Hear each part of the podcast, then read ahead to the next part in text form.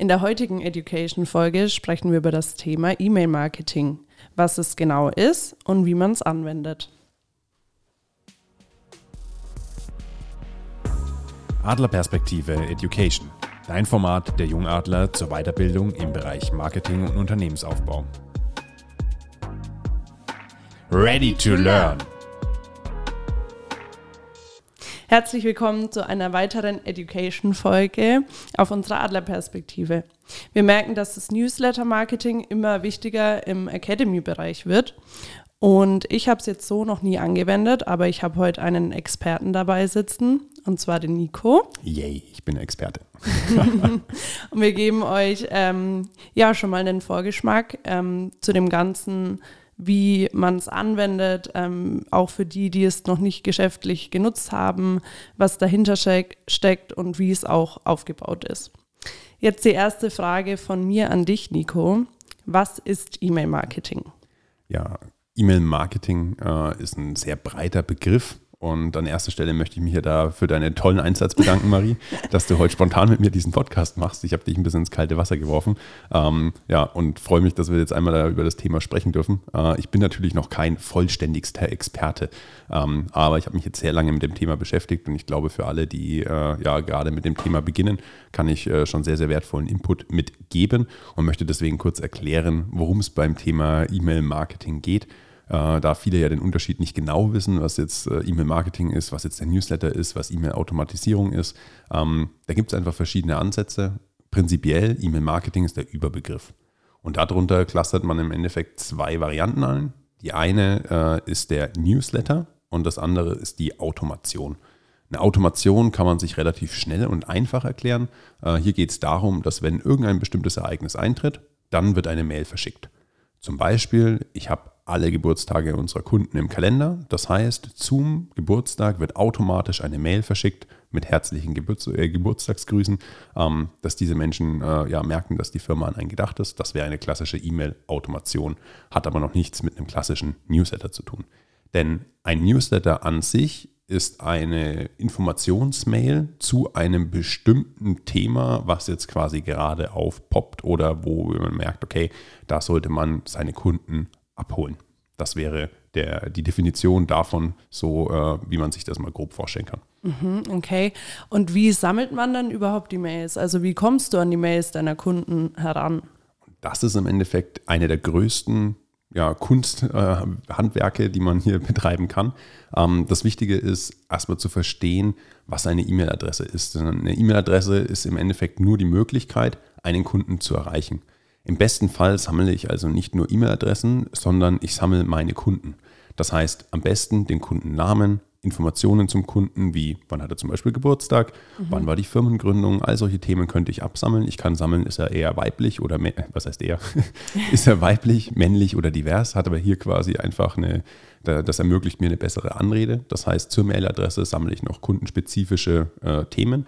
Und äh, wie ich die sammle, das äh, geht erstmal los mit, du schreibst dir eine Rechnung, meistens schickst du die per Mail. Das heißt, mhm. du hast schon eine Mailadresse. Oder du hast schon ein Rechnungssystem, wo all deine Kunden halt drinnen stehen, dann hast du schon viele hunderte Mails. Ähm, oder du kommst halt in Kontakt mit Kunden, weil sie zum Beispiel eine Anfrage über die Webseite an dich stellen. Wichtig ist jetzt hier nur zu wissen, dass ich nicht jede Mail einfach so verwenden kann, die ich mhm. mal gehört habe oder bei der mir mal jemand die Visitenkarte gegeben hat, jetzt schreibe ich die Mail ab und schreibe dem ständig Newsletter. Ähm, das ist im deutschen Raum leider nicht rechtens möglich. Mhm. Und wie, was muss man dann rechtliches eben beachten?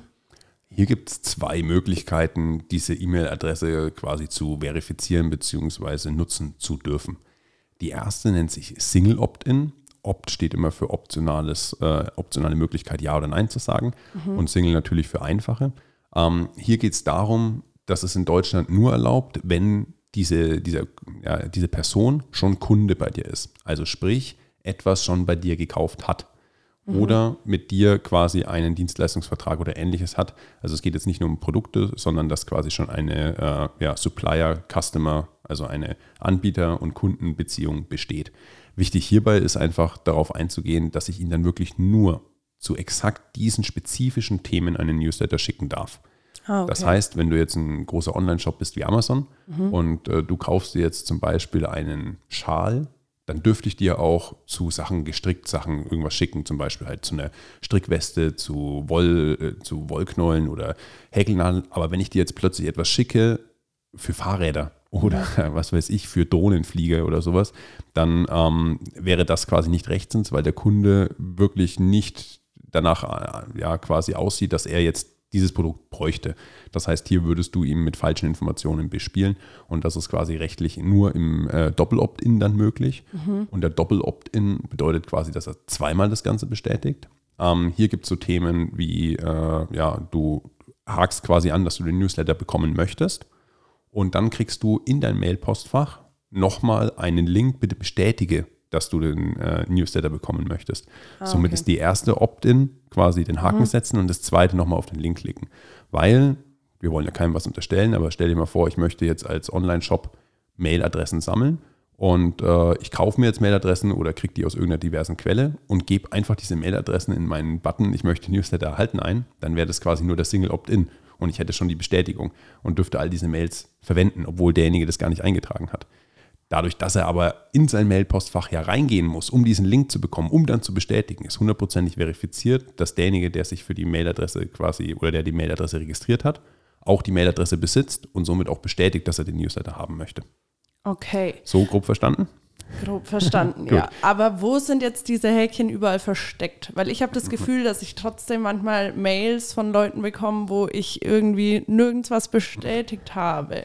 Ja, da geht es im Endeffekt immer dann hauptsächlich um diesen Single Opt-in, denn äh, es besteht auch da die Möglichkeit, dass wenn du jetzt zum Beispiel ein paar hübsche Klamotten oder fürs Annerfest ein Dirndl bestellst äh, und jetzt im Dirndl-Shop bist, sonst gehst du da wahrscheinlich nie rein und du bist jetzt noch nie Kunde da, dort gewesen und kennst den Shop auch nicht, aber das Dirndl gibt es genau nur dort mhm. und äh, du gehst da quasi rein, bestellst das Dirndl und äh, dann kennt ihr ja immer dieser Haken bei AGBs, mhm. muss ich immer bestätigen ja. Äh, und unten drunter ist meistens noch so das Newsletter-Feld und du sagst jetzt ganz bewusst, nee, ich möchte keine Newsletter, also das hake ich nicht an.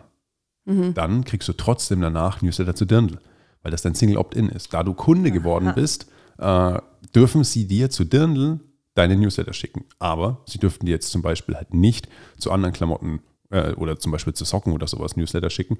Wobei das natürlich immer so ein bisschen Abwägungssache ist, wo dann die Shops natürlich begründen, ja, wer ein Dirndl hat, braucht auch Socken oder sowas. Mhm. Ich weiß nicht, trägt man im Dirndl Socken? Mhm, hm, ja. Weiß nicht, okay. Doch. Ja. Ähm, das könnten sie natürlich irgendwie begründen, aber sie dürften jetzt halt nicht zu komplett fremden Themen was schicken. Jetzt fragt man sich, ja, warum gibt es dann den Haken überhaupt, wenn sie das sowieso machen müssen? Weil der Haken quasi die Chance ist auf ein Doppel-Opt-in. Mhm. Das heißt, setzt du diesen Haken, bist du auf jeden Fall so oder so, egal ob du ihn setzt oder nicht, im Single-Opt-in. Aber wenn du diesen Haken setzt, hast du halt noch die Möglichkeit, durch einen Newsletter-Verifizierungslink den Doppel-Opt-in zu generieren und dann dürfen sie dir zu allem Newsletter schicken, zu dem sie dir quasi Newsletter schicken möchten. Okay, was ja auch eigentlich schlau ist, wenn man eh schon die AGBs bestätigen muss, drückt man noch auf den anderen Haken und dann schwuppsdiwupps bekommt man nur noch Mails. Und am besten ist es halt noch so, sage ich mal, geschrieben, dass natürlich der, äh, der Kunde gar nicht so direkt versteht oder weiß, was da drin ist. Und manchmal kennt man das vielleicht auch von Online-Shops, das sind irgendwie vier Häkchen zu setzen. und äh, der Text ist so lang, dass man sich einfach manchmal denkt, ich möchte es gar nicht lesen, klack, klack, klack, klack, genau. alles angehakt, ja gut, passt schon. Und äh, das ist natürlich von den Shops auch so gewollt. Niemand bräuchte so viel Text und bestimmte Themen müsste man auch gar nicht bestätigen. Aber dadurch, dass es halt dann unübersichtlich wird, locken sie halt den Menschen dazu, sich in den Newsletter einzutragen. Mhm. Ähm, ich kann es von den Shops her schon irgendwo auch verstehen. Aber es wird halt immer weiter in so eine Richtung getrieben, dass ein Newsletter was Negatives ist oder mhm. dass man das so abgeben möchte. Und da wollen wir auch ganz aktiv mit der Academy ja transparent sein. Wir möchten wirklich nur die Menschen in unserem Newsletter haben, die wirklich Interesse daran haben, Neuigkeiten zu erfahren, Dinge zu lernen, äh, mit der Academy auch über sich selbst hinauswachsen zu können. Und äh, da hat manchmal der Newsletter keinen besonders guten Ruf, weil jeder ein bisschen davon genervt ist. Ähm, deswegen gibt es da halt auch die wichtigen Kriterien, äh, um sich halt da austragen zu können oder da halt die Möglichkeit zu haben, ganz bewusst sich zu distanzieren davon. Und äh, das ist auch für uns einfach immer wichtig. Wir möchten den Mehrwert mit dem Newsletter generieren und wir möchten wirklich äh, nicht klassisch nur den Kunden ansprechen, sondern wirklich halt jemand, der teilnehmen möchte an der Academy. Wenn ich jetzt ein Kunde bin, ähm, mich da aus Versehen irgendwo für eingetragen habe, es jetzt aber doch wieder rückgängig machen mhm. möchte, wie funktioniert das? da gibt es wirklich verschiedene Optionen. Du sagst ja schon, wenn ich als Kunde aus Versehen Haken gesetzt habe, manchmal ist es ja so, dass du gar keinen Haken gesetzt hast. Oder eben und, mich äh, aus Versehen irgendwie eingetragen Du hast habe. aus Versehen was gekauft und, und, kriegst jetzt dazu Newsletter. Ähm, ihr könnt mal immer in eure Mailpostfächer schauen und ganz nach unten scrollen. Mhm. Meistens ist das ganz unten in so einem äh, leicht transparenten Hintergrund oder mit leicht transparenter Schrift, dass die sich nicht ganz so stark abhebt von dem Ganzen. Ähm, ja, und meistens so im Impressum, AGBs und so weiter. Und dann steht meistens irgendwo so ein Unsubscribe, was äh, entabonnieren heißt auf Deutsch. Oder äh, irgendwo steht, äh, melde dich hier ab und dann ist das hier so unterstrichen und man sieht so das Link, der, den Link, dass es zu klicken ist. Und das ist auch etwas, was das deutsche Gesetz quasi vorschreibt.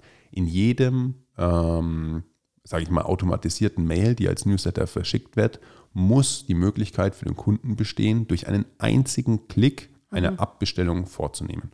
Und wenn du auf diesen Unsubscribe-Link drückst oder auf das hier abbestellen, ähm, dann kommst du quasi auf eine äh, URL, also öffnet sich meistens euer Browser und äh, dann kommt eine Seite, bei der drin steht, äh, sorry, dass wir dich nicht mehr, dass du dich von uns abgemeldet hast oder es tut uns leid, wir hoffen, wir sehen uns wieder ähm, oder einfach nur die Bestätigung, hiermit haben sie sich abgemeldet aus dem Newsletter.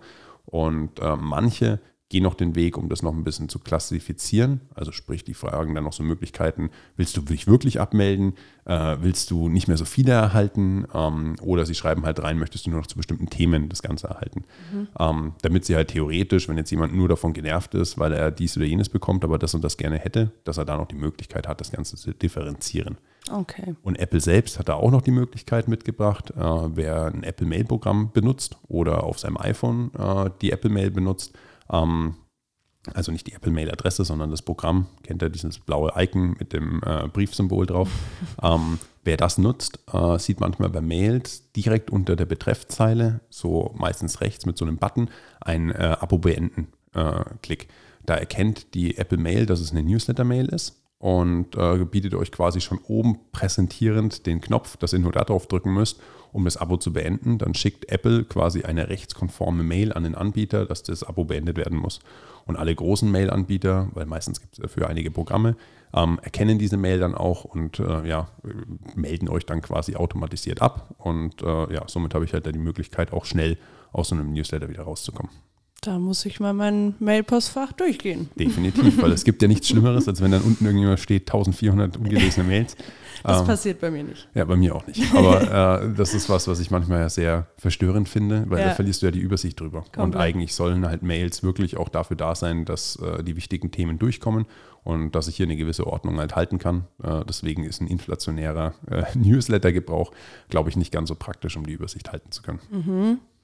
Und wie hebt sich jetzt ein Newsletter ab von anderen? Also wie ist ein Newsletter aufgebaut? Verwendet man Bilder dazu? Sollte man hm. eher keine Bilder dazu verwenden? Das sind Themen, da glaube ich, taucht man in die Wissenschaft mit ein. Äh, ich für meinen Teil äh, bin meistens an der technischen Variante stark interessiert. Das heißt, äh, wie organisiere ich das, wie automatisiere ich das, wann bekommt wer was wie, ähm, welche Programme kann ich dafür nutzen, da ist mein Steckenpferd dahinter.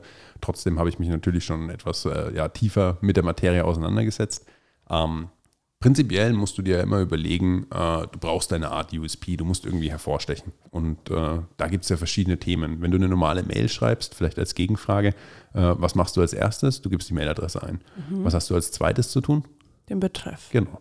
Und der Betreff ist da zum Beispiel halt wirklich ein sehr spannendes Tool, weil man meistens, wenn man dann so links in seine Leiste von den Mails lugt und so sieht, hm, um was geht es da, lese ich noch schon den Betreff durch. Mhm. Und der Betreff ist natürlich damit Gold wert, wenn der cool formuliert ist oder neugierig macht, ob er witzig ist oder einfach auch das Interesse weckt. Ähm, daran äh, quasi kannst du schon messen, ob jemand halt die Mail überhaupt öffnet oder einfach gleich schließt. Mhm.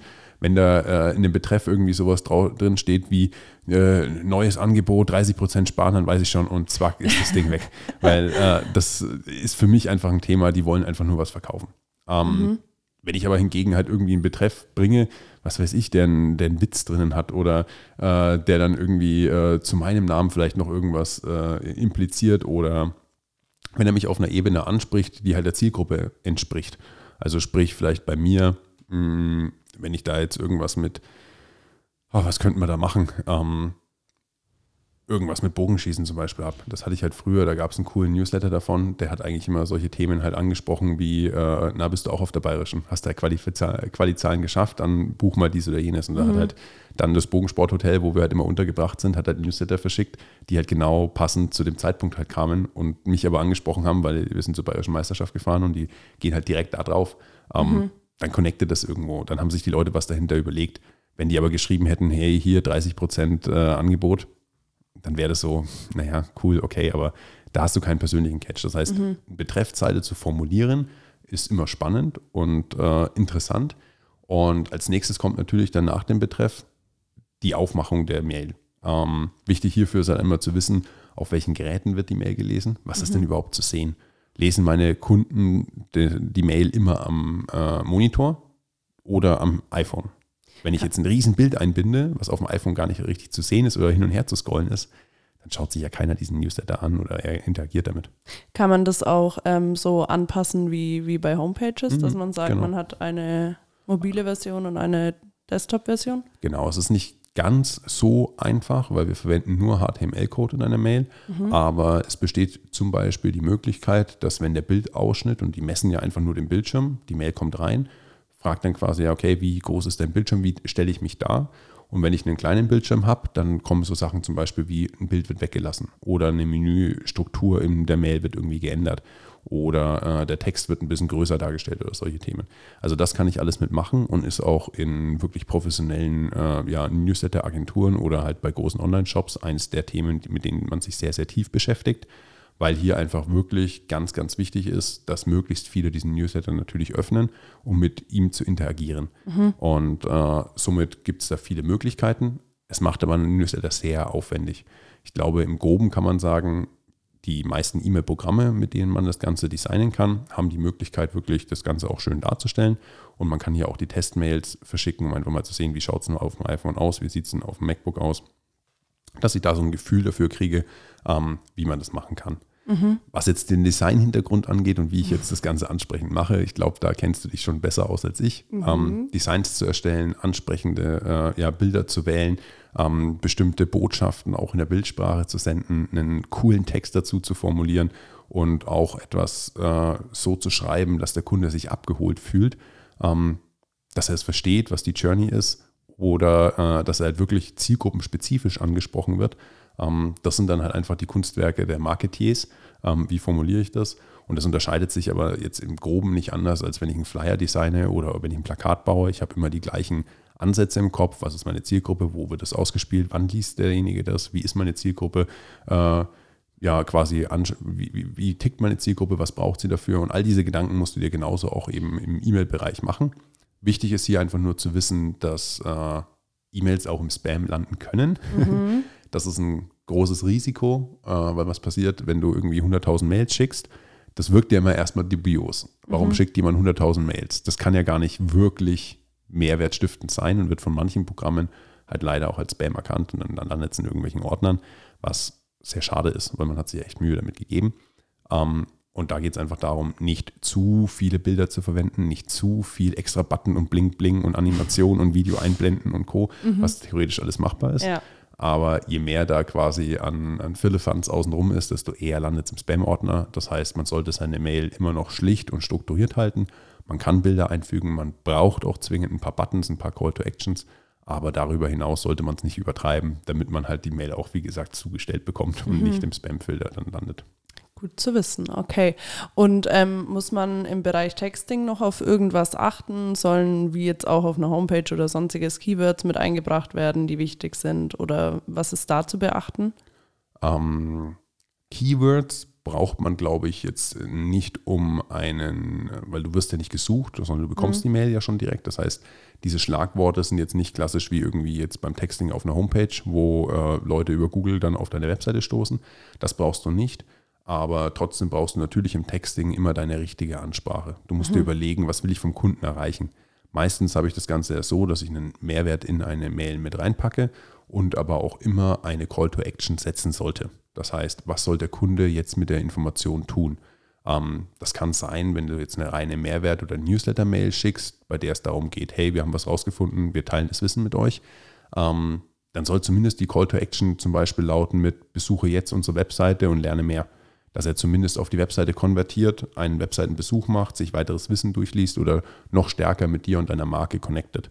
Und diesen Call to Action sollte man definitiv ähm, zum Beispiel per Button wirklich setzen. Mhm. Ähm, der hebt sich gut heraus, da kann ich einen Link hinterlegen und er kann direkt in seiner Mail da draufklicken, dass sich das Browserfenster öffnet und ihm da weitere Informationen anbietet.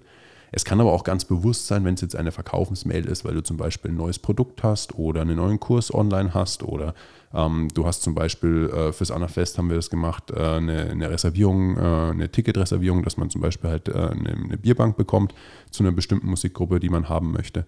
Ähm, und wenn ich diesen Call to Action setze, dann kann ich halt auch messen, was passiert damit. Mhm. Denn wie immer im Marketing, es kostet Zeit und Geld, so etwas äh, ja, aufzubereiten. Zum Glück aktuell nicht wahnsinnig viel Geld, weil das E-Mail-Programm kostet, ich glaube, so zwischen 10 und 30 Euro, je nachdem, welche, wie groß äh, der, die Kontaktliste ist. Ähm, und äh, dann kostet es halt wirklich Zeit, diese Sachen zu designen. Und somit sollte man natürlich auch da die Zahlen im Hintergrund haben. Und da wird es halt dann super spannend, weil man wirklich, äh, wir machen das ja ab und zu im Academy-Meeting, da hast du es ja auch schon gesehen. Mhm. Ähm, man hat ja die Möglichkeit, wirklich auch zu messen, wie viele Leute von denen, an denen ich es geschickt habe, haben denn die Mail geöffnet.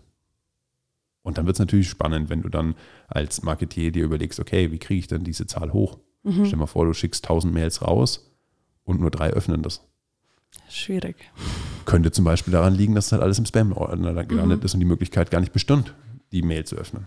Oder überleg dir mal, du rotzt einmal einfach nur einen Betreff hin, neues ja. Angebot, äh, und einmal machst du dir wirklich Mühe dahinter und du siehst, hey, Jetzt habe ich wieder 500 Leuten die Mail geschickt mhm. und diesmal haben aber schon 300 die Mail geöffnet anstatt 200. Also bist du viel motivierter, da natürlich noch weiter zu forschen dran, was deine Zielgruppe wirklich braucht, wie du sie erreichst, wie du sie textest, ähm, damit eben Leute die Mail öffnen. Und diesen Call-to-Action-Button kann ich halt auch messen. Das heißt, ich kann zum Schluss auch sagen, wie ist denn die Klickrate? Also mhm. wie viele Leute habe ich denn durch meinen Newsletter dazu bewegt, auf den Call-to-Action-Button wirklich aktiv zu klicken, was ja dann nur eine weitere, einen weiteren Step provoziert. Und sind wir ehrlich, für jeden, der einen Newsletter schreibt, das passiert nicht rein aus Selbstzweck. Also ein Newsletter zu schreiben ist viel Arbeit, kostet Geld, kostet Zeit, kostet Nerven. Und ich muss ja auch irgendwo Geld verdienen. Ich muss auch irgendwo einen Kunden stärker binden können. Und das geht einfach nur dadurch, dass ich von einer Newsletter-Mail zu einer nächsten Aktion mhm. provoziere oder aufrufe. Und das muss ich messen, um dann wirklich einen effektiven äh, Newsletter schreiben zu können. Okay. Und wie lange sagst du, sollte man einplanen, wenn man einen Newsletter schreibt? Wie lange braucht ihr da mittlerweile schon im Durchschnitt? Hm. Das ist natürlich immer ein bisschen unterschiedlich von Firma zu Firma, wie hoch der Anspruch ist, wie stark mhm. das vorher getestet werden muss. Ähm, für Anfänger? Also ich glaube, der wichtigste Tipp für die Anfänger, äh, die das jetzt die ersten Male machen, ist, komm wirklich ins Doing. Also schau, dass du den Newsletter mal rausbringen kannst, um mal mit ersten Zahlen wirklich zu evaluieren, wie viele Leute erreiche ich denn, wie viel öffnen das, was passiert damit. Ähm, auf keinen Fall die Newsletter halt hinrotzen, weil sonst äh, hakelt es Unsubscribes äh, ohne Ende. Mhm. Wenn du jetzt irgendeine doofe Mail schreibst, bei, die auf, bei vielen irgendwie auf Missmut stößt oder sie nur nervt, ähm, dann verlierst du sehr schnell Mailadressen. Aber prinzipiell von der Zeitdauer her, ich glaube, für das Design braucht die Julia aktuell so eine halbe, dreiviertel Stunde, bis alles quasi soweit steht. Äh, von der technischen Einrichtung, wenn das einmal aufgesetzt ist, dauert es vielleicht noch zwei, drei Minuten. Und äh, dann schicken wir normalerweise an verschiedene Geräte halt unsere Testmail raus, um zu sehen, ob alles gut funktioniert und ausschaut. Das heißt, ich würde mal sagen, für unter einer Stunde äh, ein Newsletter ist gut machbar, wenn man sich einmal kurz ins Programm eingearbeitet hat und weiß, wie das Ganze vonstatten geht. Und äh, im Laufe der Zeit, wenn ich meine weiteren Learnings aus meinen bisher bestehenden Mails äh, wirklich gemacht habe, dann glaube ich, kann man auch mal mehr Zeit dafür verwenden. Ähm, um wirklich auch zu sagen, ich differenziere zum Beispiel zwischen Männlein und Weiblein. Mhm. Äh, die Mädels kriegen eher einen rosa Hintergrund, die Jungs in blauen, doofes Beispiel, aber sowas funktioniert zum Beispiel in der Farbpsychologie schon deutlich mehr. Ähm, und man muss sich ja immer überlegen, dass äh, wenn ich jetzt bei einem normalen Online-Shop halt irgendwie bin, dass es schon einen großen Unterschied gibt, wie ich Frauen zum Kaufen bewege und wie ich Männer zum Kaufen bewege. Mhm. Ähm, deswegen ist es halt auch da interessant, das Geschlecht der Mailadresse zu kennen, damit ich halt weiß, okay, wie spreche ich denn an, mhm. welche Bildsprache spreche ich, welche Textings mache ich, mit welchen Argumenten überzeuge ich und sowas kann man natürlich dann fein clustern, dass ich nicht allen Personen exakt die gleiche Mail zuspiele, mhm. weil dann geht mein Erfolg ein bisschen flöten, sondern halt wirklich sage, okay, hey, ich differenziere zwischen Männlein, Weiblein. Ich differenziere zwischen, der ist 30 Jahre oder der ist 50 Jahre. Und ich differenziere vielleicht auch dazwischen mit, das ist schon ein Kunde, der hat schon richtig viel eingekauft und das ist vielleicht gerade ein Neukunde, der macht erst seine zweite Bestellung. Mhm. Und äh, bei dieser Differenzierung kann es halt passieren, dass dann äh, das Newsletter-Marketing für eine einzige Mail, also eine einzelne Kampagne, die jetzt zum Beispiel ein Produkt bewerben kann, da musst du dann vielleicht 7, 8, 10, 20 Mails schreiben, weil die an unterschiedliche Zielgruppen rausgeht, aber mit dem gleichen, mit der gleichen Intention, zum Beispiel eine neue Parfümlinie zu bewerben. Ähm, da gehört dann viel, viel mehr Aufwand dahinter aber für das Design einer Mail aktuell wir in der Academy ungefähr eine Stunde. Okay. Und gibt es da ähm, bestimmte Tools dafür, die wir verwenden? Oder hm. gerade jetzt für Anfänger, was kann man ihnen damit an die Hand geben? Ja. Früher war es ja immer so, dass ich in dem Newsletter äh, ja quasi mein Mailprogramm geöffnet habe und alle Mailadressen reingepackt habe mhm. und mit denen das dann quasi geschrieben habe. Am besten natürlich noch im Blind Copy, dass keiner gesehen hat, wer das alles bekommen hat. ähm, aber das macht es irgendwann echt aufwendig. Du konntest auch keine Mails so richtig vorplanen, um zu sagen, hey, ich möchte jetzt Montagmorgen um 7 Uhr die Mail geschickt haben. Ähm, aber da schlafe ich vielleicht selbst noch.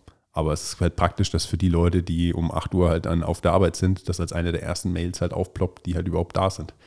Ähm, und dafür gibt es halt einfach verschiedene Programme die einem das einfacher machen. A, das Sammeln von Mailadressen, B, aber auch das Verifizieren, dass ich meinen Doppel-Opt-in halt habe und ihnen auch das schreiben darf, weil das muss ja auch irgendwo dokumentiert sein. Sollte sich mal jemand beschweren, dass du nachweisen kannst, hey, du hast es dann und da bestätigt. Ähm, das Ganze händisch zu sammeln, kann ich mir nicht vorstellen, wie das funktionieren soll. Ähm, gerade auch über diese Unsubscribe-Buttons, die müssen ja alle eingebunden werden. Das heißt, hier ist eigentlich ein E-Mail-Programm zwingend notwendig und wir nutzen hierfür Active Campaign. Mhm. Ähm, das ist ein E-Mail-Programm mit einem äh, ja, CRM mit dahinter. Das nennt sich Custom Relation Management Tool. Ähm, da werden quasi halt alle Kundendaten gesammelt und halt Informationen zu den Kunden halt hinterlegt. Von dort aus kann ich automatisierte Mails schicken, kann ich aber auch Kampagnen lostreten. Und hier habe ich eben auch die Möglichkeit, wirklich komplette Stränge zusammenzusetzen mit vielen Wenn-Dann-Bedingungen. Also wenn er diese Mail hat, dann soll er diese Mail bekommen. Wenn er die Mail geöffnet hat, dann soll er die bekommen. Wenn er den Call-to-Action-Button dann geklickt hat, soll er das bekommen. Also hier kann ich ein weites Geflecht von Bedingungen eben aufsetzen. Und da hilft mir so ein E-Mail-Programm schon sehr, sehr gut weiter. Ansonsten gibt es so Themen noch wie äh, Whitemail, das ist quasi das europäische Pendant zu Active Campaign. Dann gibt es äh, sowas wie Mailchimp oder Hotmail oder Sendinblue. Das sind alles Programme, die man nutzen kann.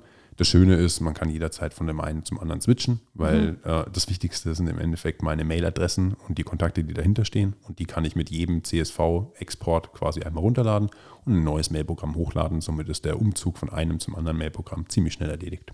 Und passiert in diesen, also wie beispielsweise Active Campaign, passieren da auch gleich die Auswertungen, wie was gelaufen ist? Genau, das ist, das ist, auch halt eine sehr, sehr praktische Funktion. Da du von dort aus auch die Mail schickst, kriegst mhm. du auch quasi deinen Bericht danach. Und da siehst du wirklich in jedem Graph, hey, wann waren denn die Öffnungsraten meiner Mails? Und dann sehe ich halt, okay, vielleicht ist es gar nicht so praktisch, an einem Montag eine Mail rauszuschicken, weil äh, wenn ich sie Dienstag schicke, öffnen irgendwie die Leute das mehr. Mhm. Woran kann das liegen? Naja, du kommst Montag ins Büro, die ganzen Mails vom Wochenende haben sich angesammelt und und und. Das landet vielleicht irgendwo ganz unten und da habe ich schon gar keine Lust mehr, mir das anzuschauen. Mhm. Während vielleicht ein Dienstag oder ein Mittwoch, da ist die Woche schon ein bisschen entspannter. Äh, und wenn ich die am Dienstag losschicke, dann ist es ganz oben am Mailpostfach und dann kann ich mir die vielleicht eher anschauen. Ähm, und lauter solche Berichte und äh, Themen kann ich mir dann eben zu meinen Mails anschauen und wirklich halt auf meine Zielgruppe hin optimieren, ähm, wie im Endeffekt äh, ja, ich darauf halt eingehen kann, dass möglichst viele Leute meine Mail eben öffnen. Okay. Eine letzte Frage noch. Ähm, würdest du es für bestimmte Branchen mehr empfehlen? Würdest du es für alle gleich empfehlen? Kann es jeder nutzen? Mhm. Also ganz prinzipiell, glaube ich, kann man dazu sagen, dass jeder, der einen Online-Shop hat, sollte einen Newsletter fahren. Mhm. Also hier wirst du nicht außen drum rumkommen. Es gibt nichts Besseres, als Produkte äh, zu verkaufen und da den Newsletter mit zu verwenden. Ähm, bei manchen Themen äh, ist es vielleicht etwas schwieriger, einen Newsletter zu integrieren, aber einen Mehrwert kann ich definitiv immer mit generieren. Selbst als Schreiner, der seine Tische baut, ähm, kann ich das einwandfrei mit verwenden, mhm. um den Kunden darüber zu informieren, dass ich vielleicht eine ganz neue Idee habe, wie man einen Tisch bauen kann. Oder ich habe einen super tollen alten Kirschbaum gekauft und äh, habe jetzt vier Tischplatten, die ich daraus machen kann. Und Leute sollen sich dafür bewerben, diese Tischplatten zu bekommen.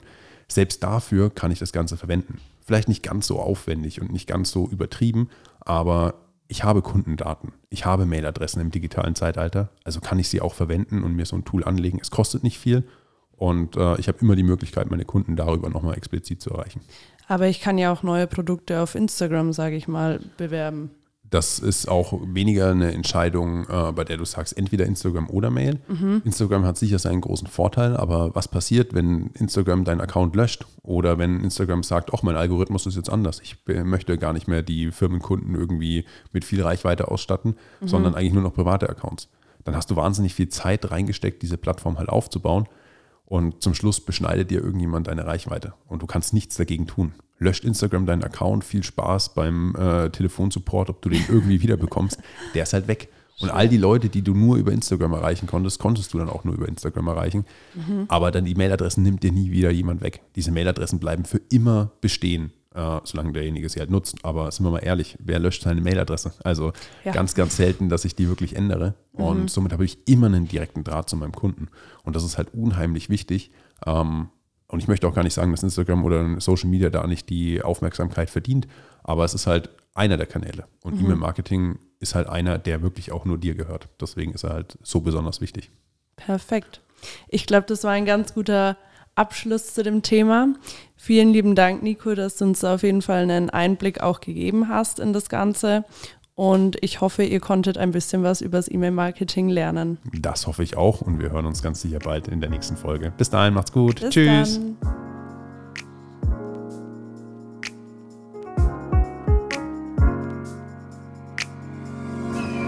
Adlerperspektive, der Podcast von den Jungadlern.